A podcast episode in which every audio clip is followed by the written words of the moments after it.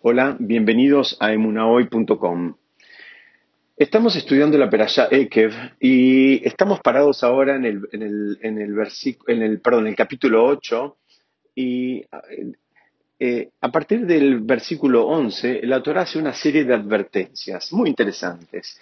Eh, la primera, lo voy a leer rápidamente, dice, cuídate, no seas que olvides a Adonai tu Dios al no observar sus mandamientos y sus leyes y sus fueros que yo te ordeno hoy. El versículo 12 dice, no sea que comas y te sacies, y casas buenas edifiques y las habites. Permítame leerlo al hebreo, dice, pento halbe sabata, ubatim tobim tibnebe y La Torá hace una advertencia, dice, mira, cuidado con todo esto, porque el proceso, la Torah hace como una descripción del proceso de la veraja, una descripción del proceso de la abundancia, de cómo la persona, digamos, puede llegar a comportarse a medida que va creciendo, eh, si se quiere, eh, materialmente. Y, fíjense cómo lo describe, dice, no sea cosa que comas y te sacies. Primero la persona, eh, digamos, cuando le empieza a ir mejor, empieza a comer más, en el sentido de, o, más cantidad, o, con un gusto más refinado. Empieza a comer cosas más, em, eh, digamos, exclusivas, más eh, eh, suntuosas. Dice, y, te vas a saciar, o sea, vas a sentirte lleno, vas a sentirte pleno.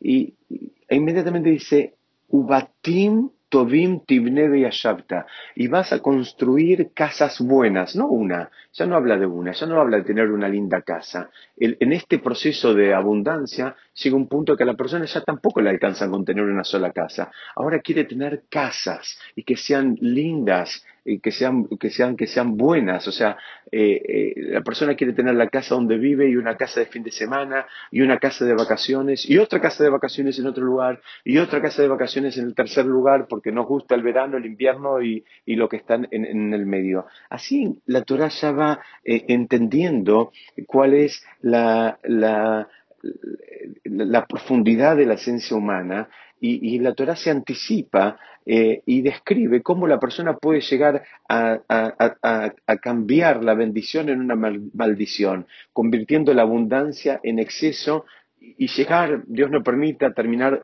enfermándose de soberbia. La Torah hace toda una descripción. Fíjese, el próximo eh, versículo dice, y tu eh, ganado vacuno y tu ganado ovino se multipliquen, y plata y oro se te incremente, y todo lo que es tuyo se multiplique. O sea, es una, descripción de, una bendición espectacular que a cualquiera de nosotros si nos dicen, ¿dónde hay que firmar? Firmo ahora. Todos queremos esto. Todos queremos estar bien y tener lindas casas y queremos tener, eh, digamos, éxito en todo lo que hagamos.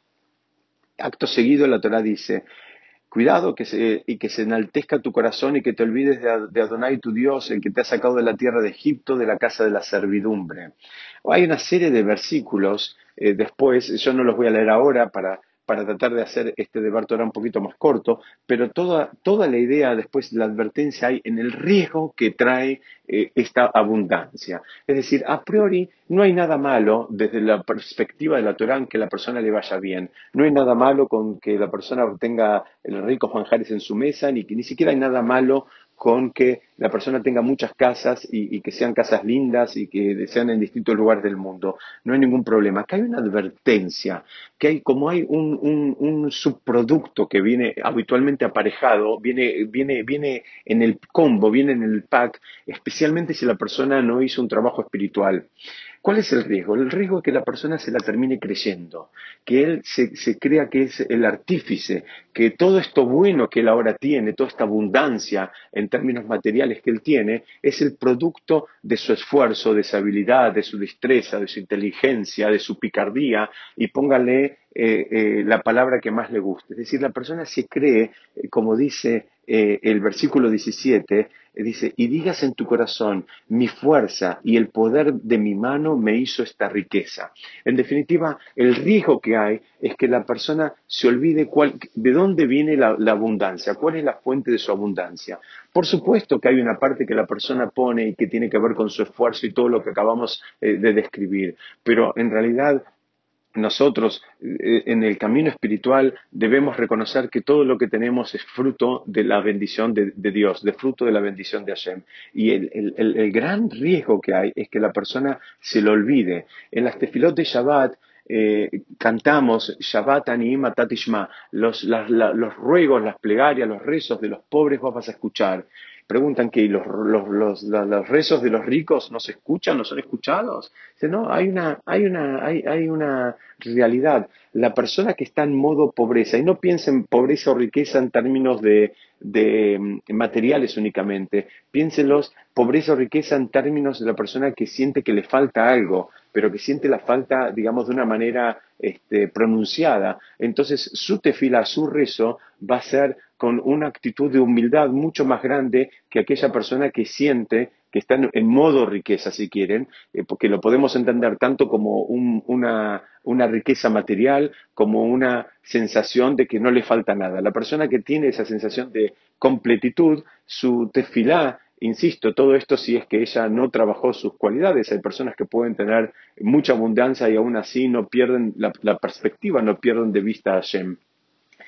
Eh, fíjense ustedes, eh, por, eso explican que, justamente el modo de, rezar eh, debería ser el modo de, como un aní, como un, pobre, que es aquel que siente que le falta todo. Le falta todo porque hay alguien que le da todo. Entonces viene y le, le reconoce a ese alguien, que es Dios, que es Hashem, que todo lo que él tiene o, va a tener lo va, a recibir directamente de él. Él no se cree que es el artífice e insisto que nadie piense que la persona solamente debe rezar y después no tenga que hacer su parte. Cada uno de nosotros tiene que hacer su parte tiene que hacer su esfuerzo, pero lo que no tiene que hacer es creerse, creérsela. Hay una historia muy linda que tiene que ver con David Ben Gurión.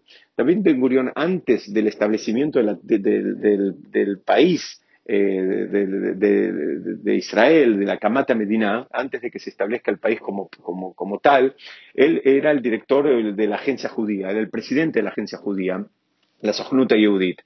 Y ya siendo, eh, digamos, en, los, meses previos al, establecimiento del Estado de Israel, eh, la agencia judía tenía un rol político muy importante y en una oportunidad lo visitaron un grupo de beduinos que vivían en el sur de Israel y como ya se sabía que había mm, probabilidades de que, eh, Israel se termine convirtiendo en un, Estado, los fueron a visitar en su oficina en, la Sojnuta Yehudit. Eh, una oficina que tuve el mérito de conocer hace unos, como unos 20 años, este, que la mantienen eh, así como era en su momento. Y para llegar a la oficina había que pasar por un, por un, por un pasillo que daba a un patio. Los beduinos cuando pasaron por ese pasillo miraron el patio y vieron una canilla de la cual estaba saliendo agua. Entonces entraron a la oficina de Ben Gurión, tuvieron la reunión y le dijeron que estaban maravillados con esa, con esa canilla, porque ellos no conocían las canillas y hasta ahora cualquier fuente de, agua para ellos estaba limitada a lo que era un río, un lago, una laguna o la lluvia. Y ahora vieron una canilla de la cual podían abrir y sacar agua.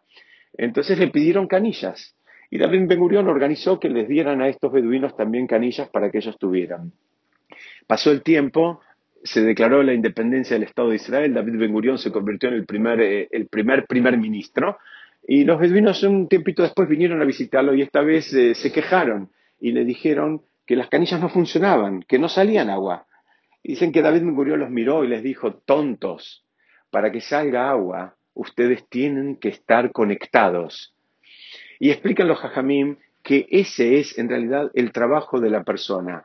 Insisto, no hay nada malo eh, desde en, términos espirituales eh, con la abundancia, no hay ningún problema, siempre y cuando esa abundancia no nos maree, no nos eh, contamine de soberbia, no nos haga perder de vista la perspectiva, no nos haga perder de vista la mano de Hashem en, en, todo lo que nosotros hacemos. Y es es ese, la advertencia que nos hace la Torah en esta perashá, donde hace toda una descripción de cómo es el proceso de crecimiento material de la persona. Primero crece a, través de los alimentos, después crece a través de las casas, después los animales, las propiedades, y en todo lo que hace se va multiplicando. E insisto, si la persona no trabajó sus midot, si, no, si la persona no trabajó sus cualidades, si perdió de vista la raíz espiritual que tiene toda abundancia material, puede llegar a decir lo mismo que dice el versículo 17, que toda la abundancia que él tiene es producto de la fuerza y el, poder de, su propia mano.